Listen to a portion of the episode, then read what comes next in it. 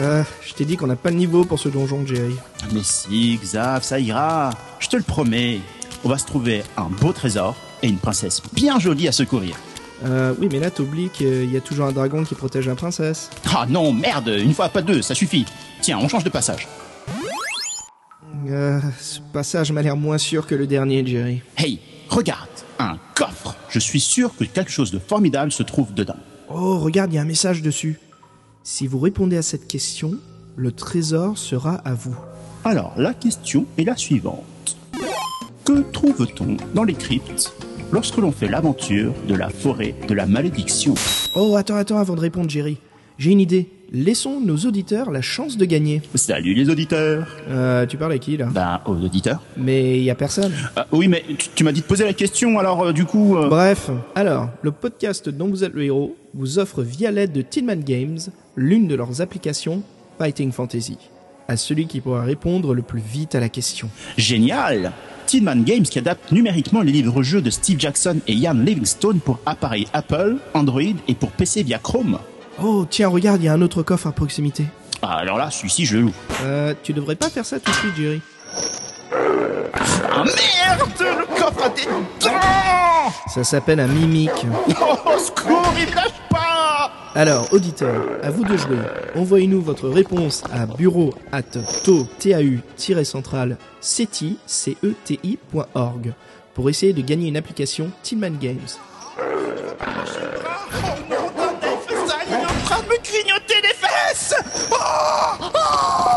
Allez hop, Jerry, en route pour un nouveau numéro du podcast dont vous êtes le héros.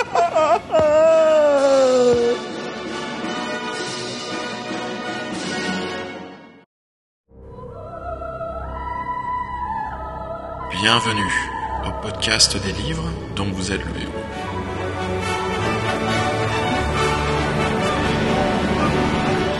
Épisode 15 La sorcière des neiges.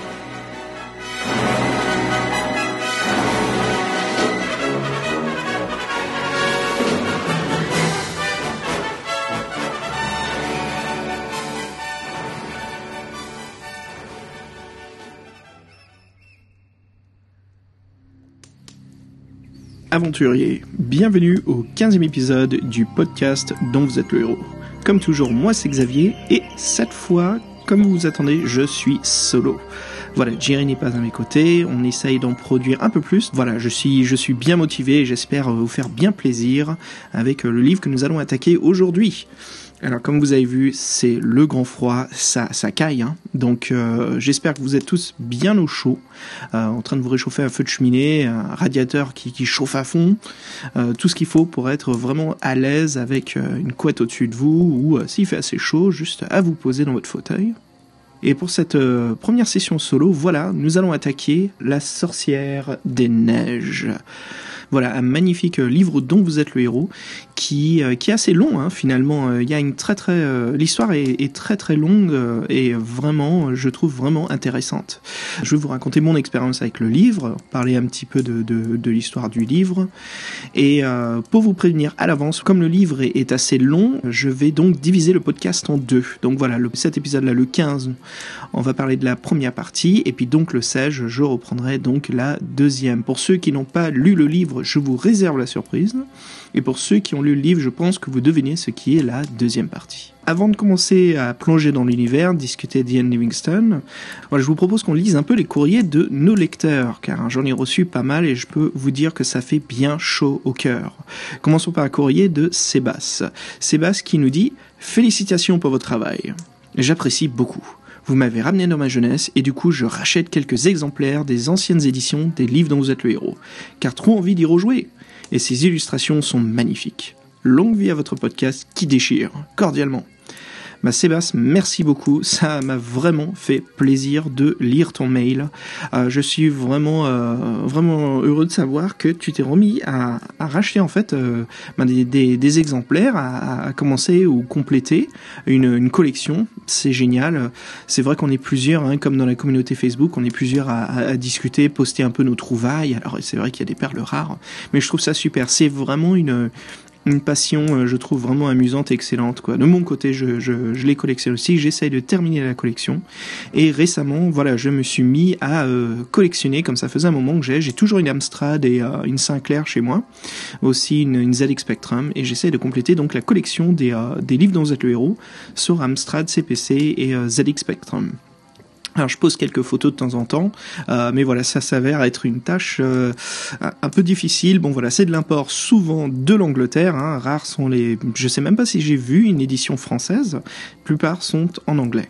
Aussi, euh, quelque chose que j'aime beaucoup. Alors si certains de vous ne le savent pas, je vous conseille par juste euh, découverte artistique, ce sont les couvertures des éditions américaines des défis fantastiques. Il n'y a pas eu toute l'adaptation de, la saga, voilà, comme on avait discuté précédemment dans, dans notre premier podcast, il me semble dans d'autres, où euh, voilà, les Fighting Fantasy n'avaient pas autant marché en Amérique qu'en Europe. Et donc voilà, c'est les éditions américaines. Si vous êtes intéressé de voir vraiment des illustrations complètement, mais mises en page complètement différentes des versions françaises ou anglaises, je vous conseille d'explorer un peu les éditions américaines. Et là, j'essaye de, compléter ma collection. Euh, ça s'avère être une tâche assez difficile parce que il y a eu peu de, publications. Et je vous admets que euh, aller dans les brocantes, les trucs et puces, euh, on les trouve jamais. Alors c'est pas parce que c'est un objet de collection. Je pense que je pense que c'est quelque chose qui, est peut-être une petite communauté niche. Hein. Mais voilà, j'ai récemment trouvé quelques-uns et je peux vous dire que c'est vraiment intéressant et c'est assez sympa de voir justement cette réédition américaine. Je trouve ça marrant que, les jaquettes, les illustrations, tout a été adapté autrement. Alors il y a un feeling sûr et certain Donjons et Dragons. Voilà, quand on regarde les couvertures, on a vraiment l'impression de voir des livres annexes euh, Donjons et Dragons. C'est vraiment intéressant. Alors, je continue avec le courrier des lecteurs. Nous avons aussi reçu un mail de Hervé. Alors, Hervé qui euh, nous remercie d'abord pour la qualité de nos podcasts. Euh, il nous dit que ça lui fait chaud au cœur et ravive sa nostalgie pour les livres-jeux. Hervé, on est très heureux de pouvoir euh, produire cet effet. On est, c'est pour ça qu'on fait ce podcast. franchement, ça nous fait vraiment plaisir de lire ton mail. Et écoute, génial. Hein. N'hésite pas à partager davantage et continue à nous écrire hein, sur ton expérience des livres-jeux avec Jerry, on, trouve ça. Alors moi, je trouve ça génial à lire et euh, voilà, si ça vous dit, moi, ça me fait plaisir de raconter vos histoires à travers le podcast, d'en parler davantage, parce qu'on a tous eu des expériences vraiment intéressantes, je trouve. Chaque livre unique et puis euh, c'est clair que notre imagination euh, n'hésite pas à, déborder de créativité à chaque fois qu'on se met à, livre, à lire un de ces livres. Alors Hervé continue dans son mail aussi en m'expliquant, euh, en retournant justement sur un détail sur notre podcast du manoir de l'enfer, House of Hell, c'est vrai que j'ai mentionné que la femme qui était capturée était une infirmière. Et Hervé m'explique justement que il a relu le bouquin et qu'il n'a pas du tout trouvé la trace d'une infirmière, que c'est bien une jeune servante qui est emprisonnée, vous savez, puis après emmenée à sacrifice. Euh, il n'y a pas moyen de la sauver. Euh, donc oui, c'est vrai, Hervé, écoute, j'ai fait mes recherches, il me semble c'était quelques jours après le podcast, parce que ça me, ça me travaillait un peu d'esprit. Je me dis, mais pourquoi une infirmière Alors je pense que c'est peut-être que j'ai un, peu trop vu de, films d'horreur, hein, La cabane dans les bois, les Evil Dead et, et compagnie. Hein, donc je pense que je me suis fixé là-dessus, une infirmière, quand ce ne l'est pas du tout.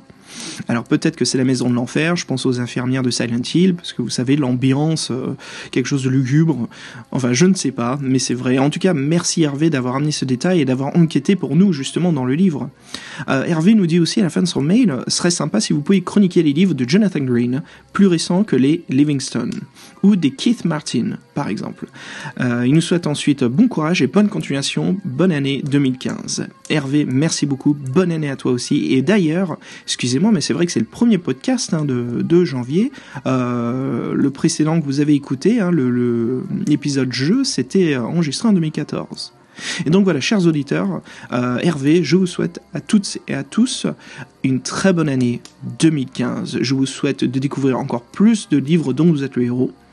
Pour ceux qui les écrivent et qui les produisent, je vous souhaite très bonne continuation. Et pour nous, ceux qui consomment les livres, bah, je vous souhaite encore de bien développer votre imagination et de vous préparer à vivre des aventures encore plus incroyables. Hervé, merci beaucoup pour ton enquête. Et oui, en effet, euh, c'est clair et net qu'on arrivera au livre de Jonathan Green et euh, Keith Martin.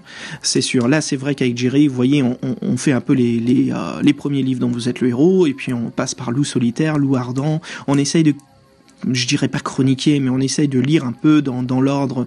Et en fait, pourquoi on fait cela Vous voyez, c'est pour qu'on puisse sentir l'évolution des livres dont vous êtes le héros à travers le temps, qu'on puisse mieux comprendre euh, l'interprétation par différents écrivains et comment ça a été transmis en fait le savoir-faire de Steve Jackson et Ian Livingstone à Jonathan Green, Keith Martin, et aussi eux, ils ont ajouté énormément de, de, complexité, de créativité. Donc voilà, c'est juste pour nous comment on, se fixe là-dessus, comment on développe. Et c'est vraiment une très belle expérience. Quand on passe du sorcier à la montagne de feu à, Sorcellerie 4, euh, à Loup Ardent, euh, voilà, c'est différents écrivains, différents univers, mais euh, voilà, ce, côté commun, bien sûr, du, paragraphe numéroté, cette consistance, c'est vraiment intéressant. Donc c'est une très belle aventure à suivre, en effet.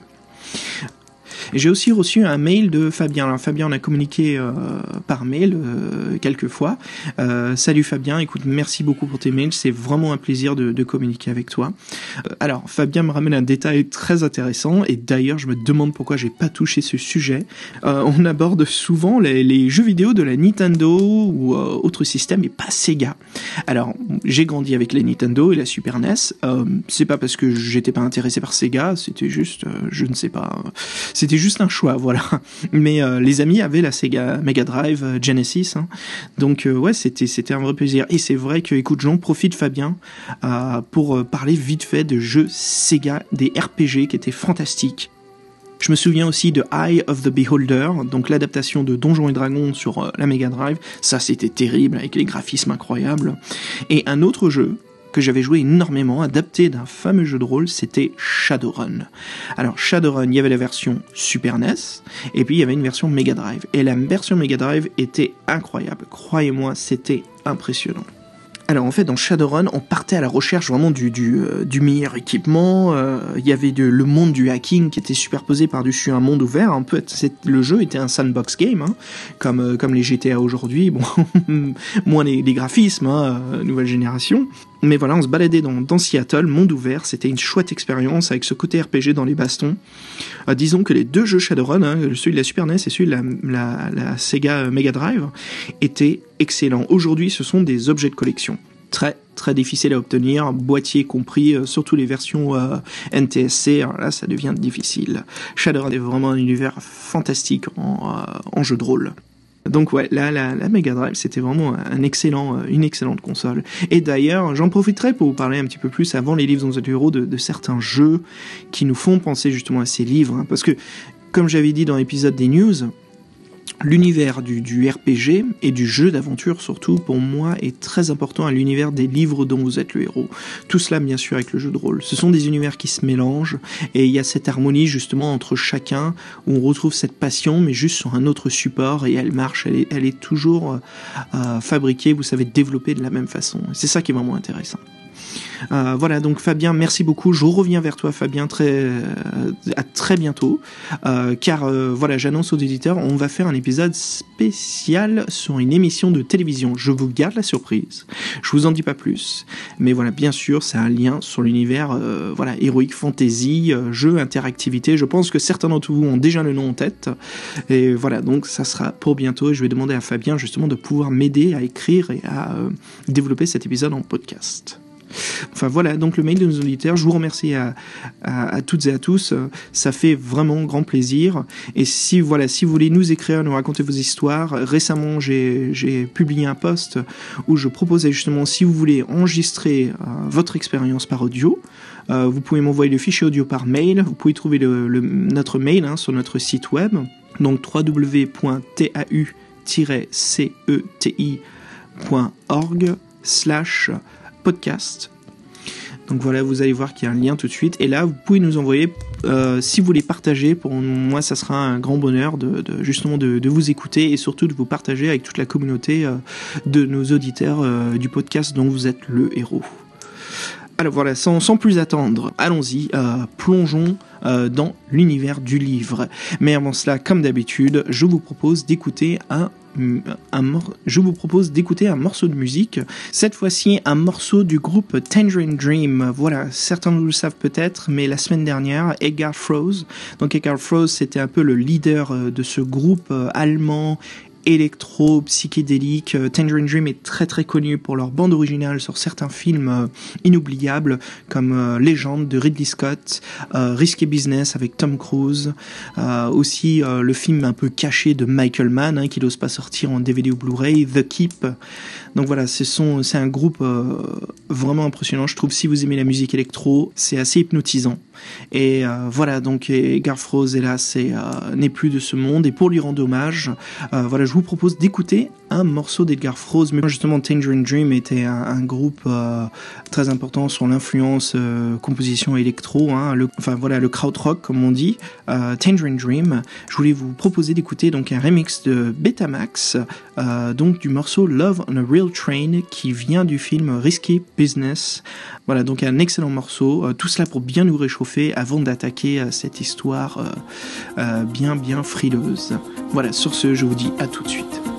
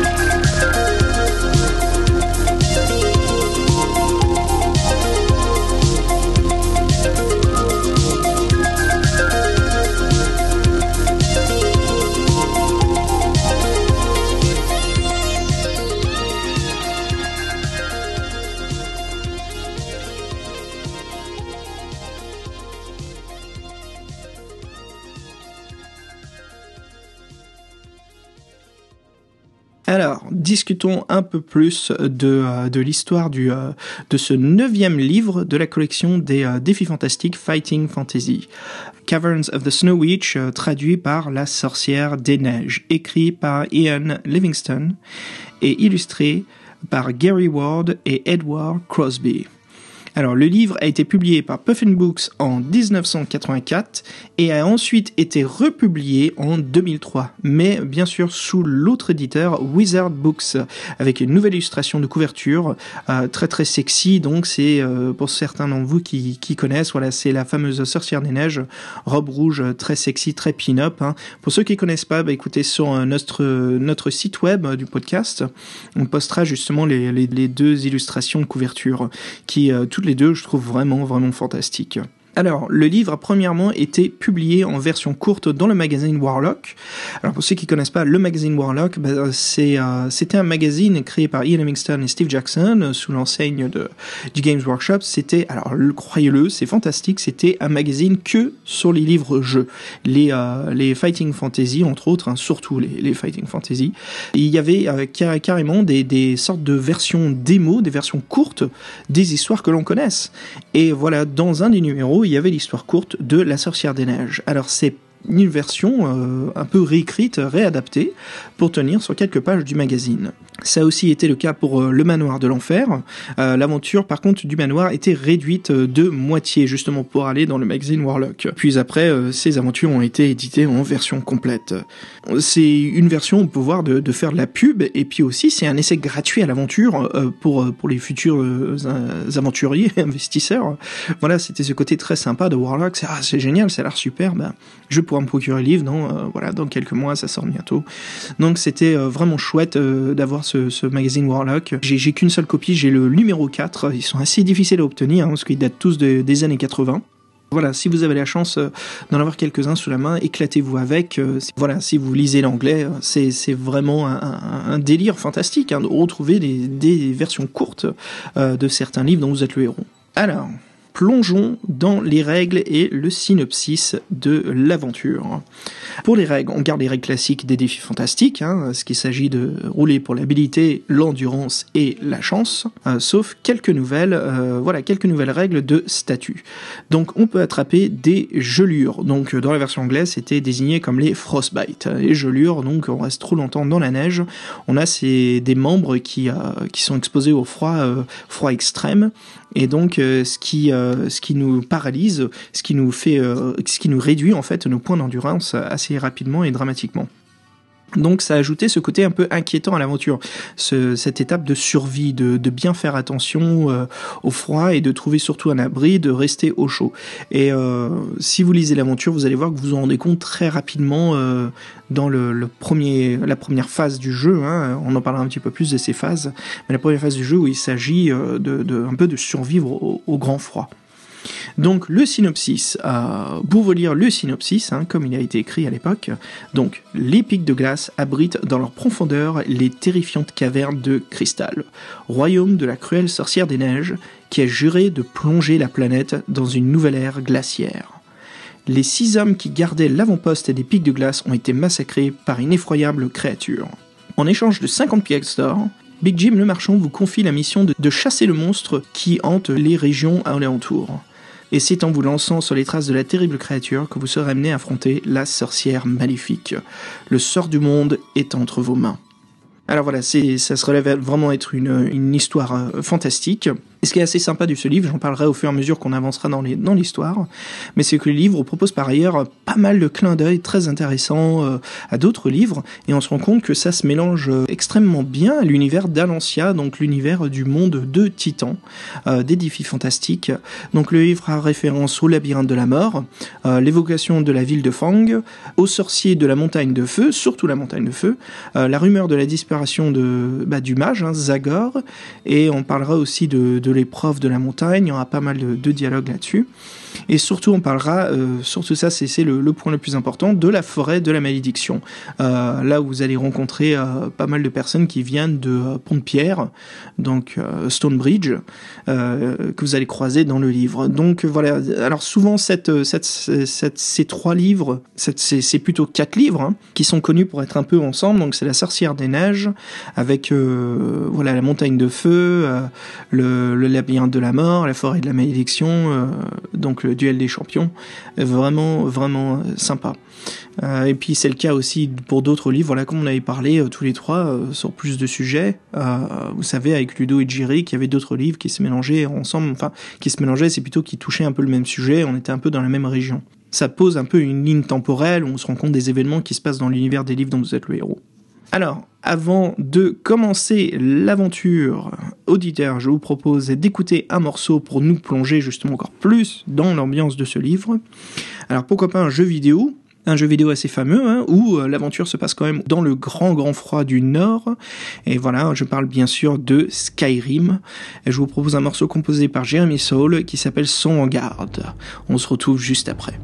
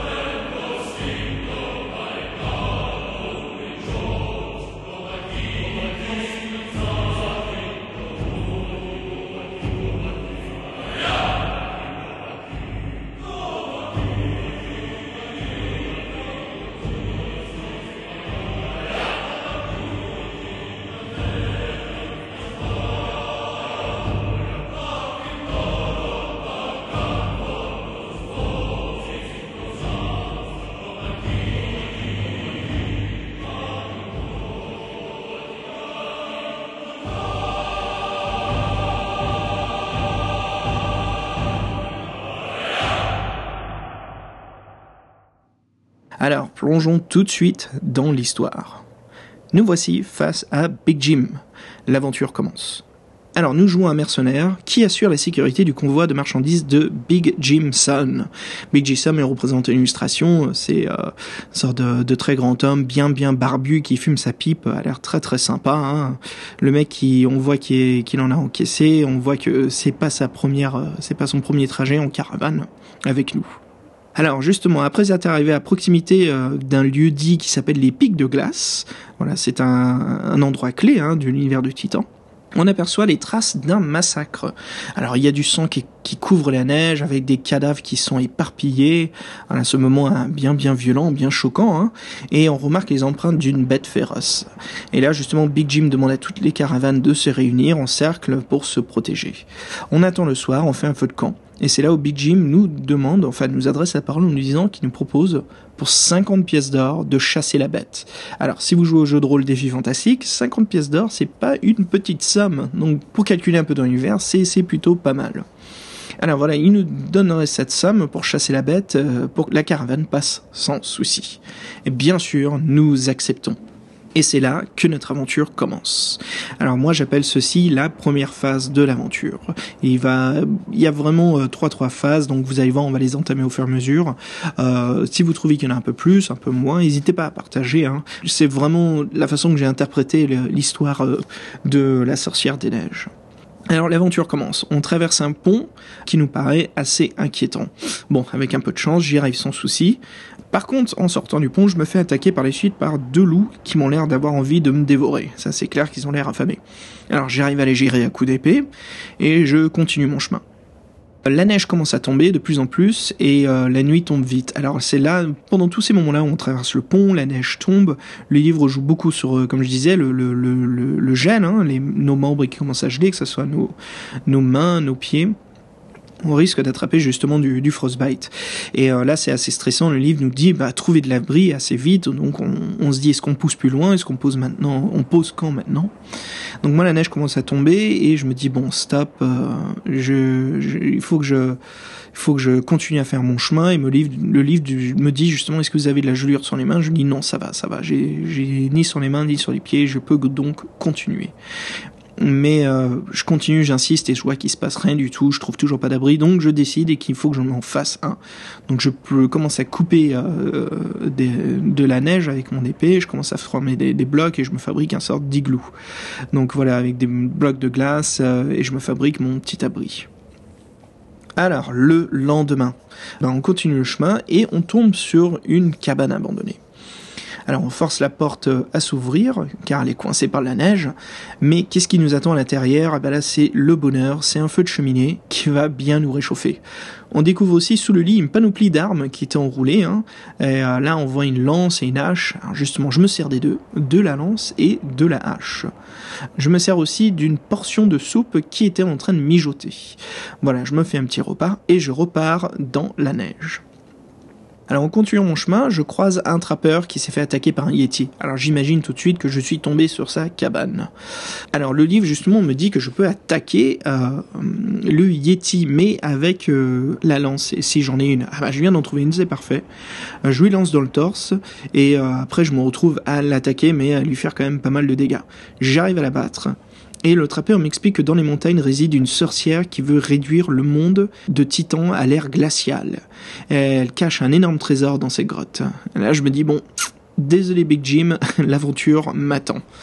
Et là, voilà, c'est ce que j'appelle la deuxième phase du jeu. Une fois qu'on a fini un peu cette début de quête dans le froid de Big Jim, on entre dans la, vraie quête du livre, hein, c'est justement la caverne de la sorcière des neiges. Alors, j'approche de l'entrée magique, euh, voilà, que m'a décrit le trappeur. Il nous explique que c'est une entrée, il a laissé, euh, il a laissé un foulard, euh, quelque chose pour qu'on puisse reconnaître.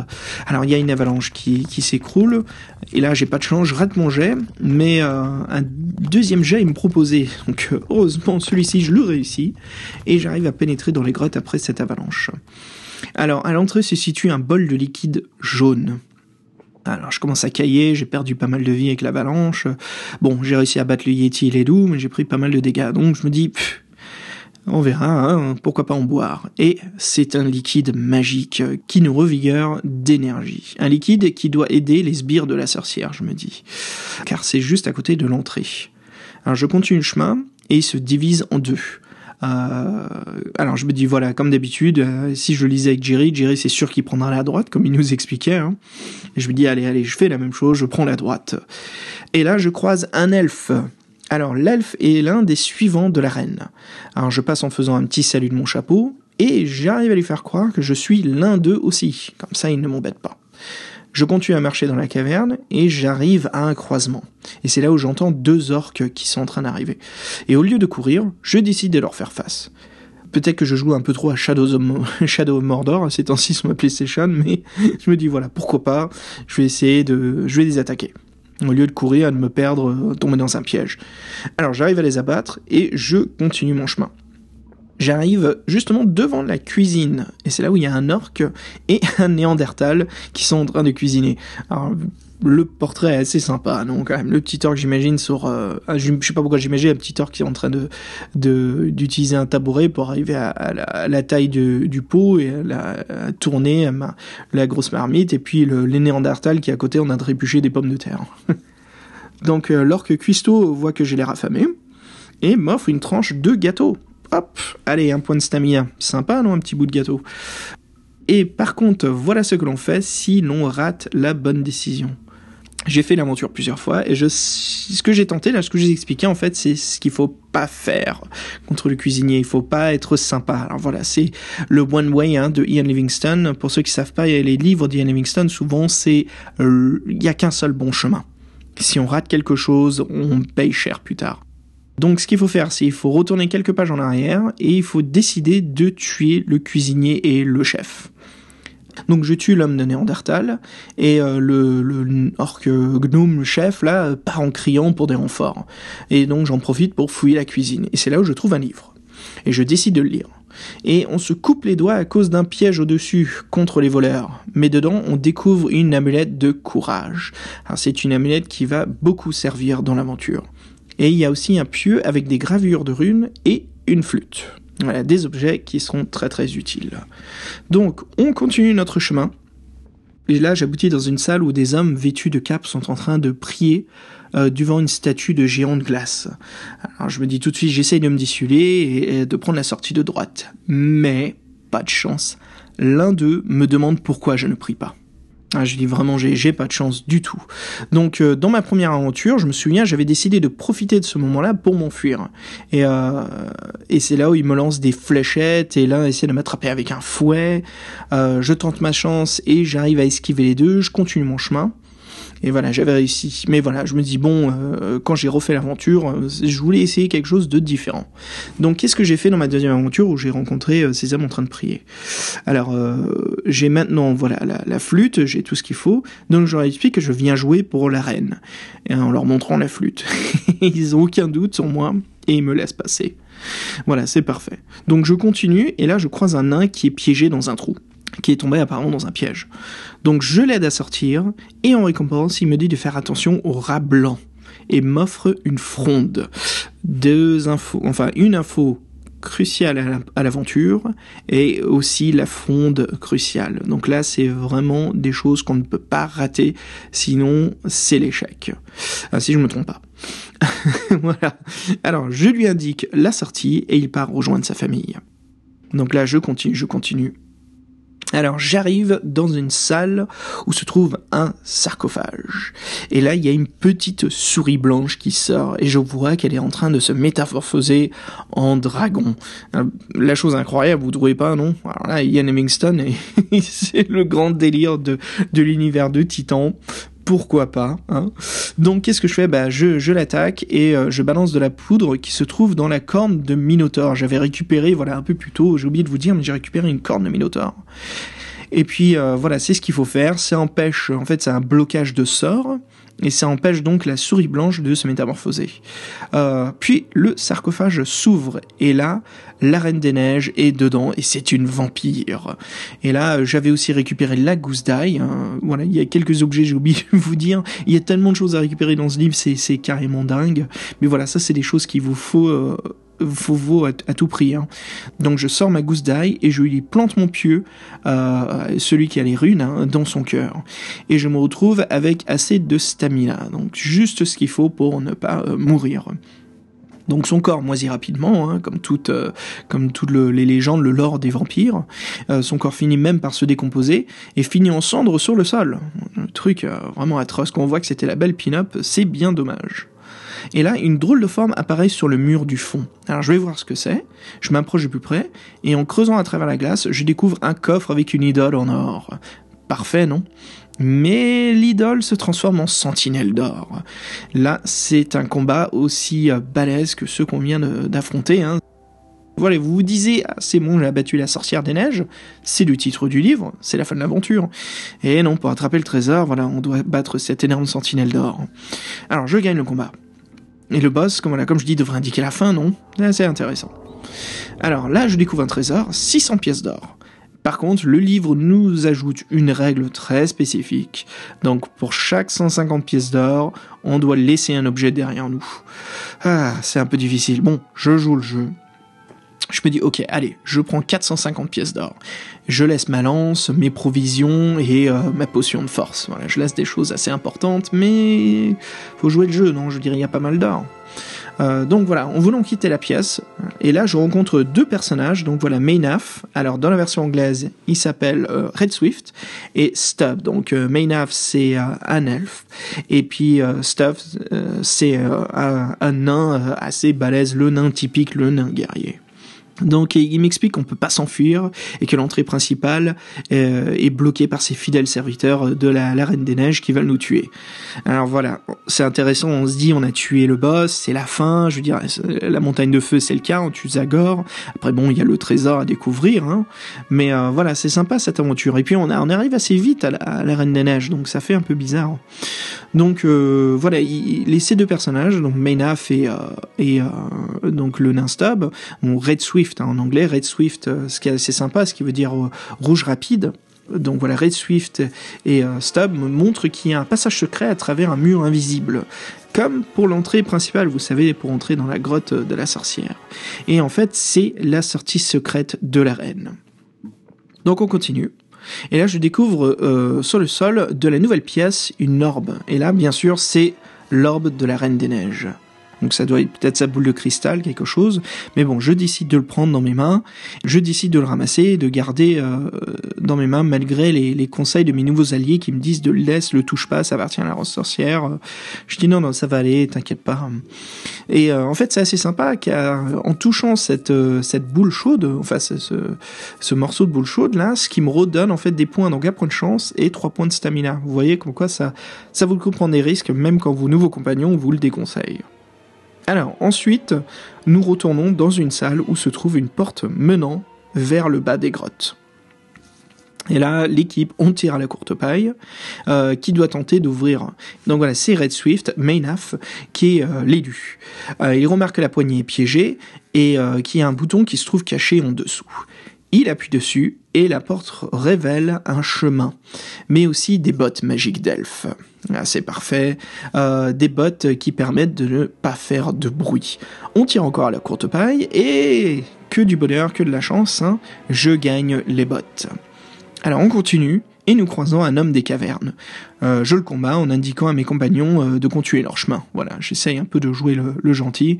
Et je là-bas, je découvre dans sa poche un sorte de disque étoilé. je me dis un disque étoilé, tiens. Ça me fait penser à Krull. Je sais pas si vous vous souvenez de ce, film où euh, il y a ce jeune prince qui découvre un peu ce sort de, je crois que ça s'appelle le glaive, euh, sorte de boomerang euh, étoilé à griffes. Bref, ça me faisait penser un peu à ça, mais en fait, c'est plus petit que ça. Euh, donc voilà, je récupère l'objet et je pars rejoindre Stub et euh, voilà Red Swift, Melaf. Et là, je vois que Cthulhu les a attrapés.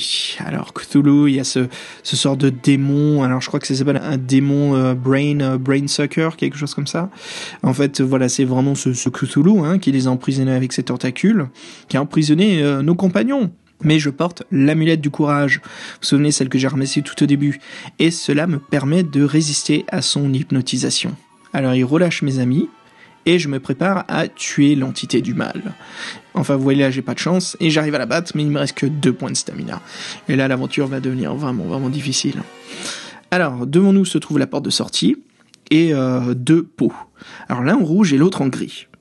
Alors je me dis, bah, pourquoi pas, allez, on fouille les deux pots. Hein. Dans le rouge se trouve un disque carré, donc un disque étoilé, un disque carré, euh, euh, c'est assez sympa. Et puis on a aussi trouvé un disque circulaire, donc tout ce qu'il faut. Et dans l'autre pot euh, se trouve un parchemin. C'est un parchemin qui est ensorcelé. Alors j'arrive à lire et dedans en fait est écrit un sort contre les élémentales de l'air. Donc Gulsang Abidar. Et puis le parchemin se désintègre. Alors là on continue et euh, avec euh, Red Swift, l'elfe, voilà on arrive devant cette porte Et euh, là, c'est un moment très très important dans l'aventure. La porte est euh, bloquée par un sort de sortilège qui est écrit en elfe. Donc lui, il arrive à, nous, on n'arrive pas à le lire, mais on demande voilà à Red Swift, euh, l'elfe, de lire le code. Et là, il fait une drôle de grimace. Mais il nous dit plus rien, mais on arrive à s'enfuir. Et voilà, là, on quitte.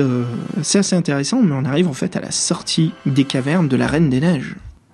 Et on se dit, bah, ça va être la fin du livre. Et non, aventurier, comme vous allez le voir, c'est parti encore pour un bon moment d'aventure. C'est vraiment une histoire euh, assez longue et assez passionnante, hein. vraiment intéressant comme livre, comment se déroule euh, l'aventure. C'est assez faux quand on se dit, bah, une fois qu'on a tué la sorcière des neiges, on devrait sortir. Mais attendez, on n'est pas tout à fait à la sortie. On pense l'être, mais on y est presque. Et donc voilà, l'aventure s'arrête ici pour l'instant, euh, chers auditeurs, aventuriers. Nous continuons dans l'épisode 16 du podcast dont vous êtes le héros de savoir ce qui se passe de notre aventurier suivi par ses euh, deux fidèles compagnons une fois qu'ils arrivent à l'extérieur des cavernes de la sorcière des neiges. Et oui, c'est bien une toute nouvelle aventure qui nous attend. Euh, ce livre est vraiment impressionnant euh, sur, sa, sur sa longueur. C'est vraiment une, petite campagne en fait qu'on est en train de jouer, hein, de jeu de rôle. magnifique d'ailleurs. Voilà, sur ce, je vous propose qu'on se quitte sur un morceau de musique et pour réchauffer un peu la température, je vous propose d'écouter le groupe Can avec un morceau intitulé Vitamin C. Voilà, auditeurs, je vous souhaite en tout cas une très bonne journée ou soirée et je vous dis à très bientôt. Salut les aventuriers.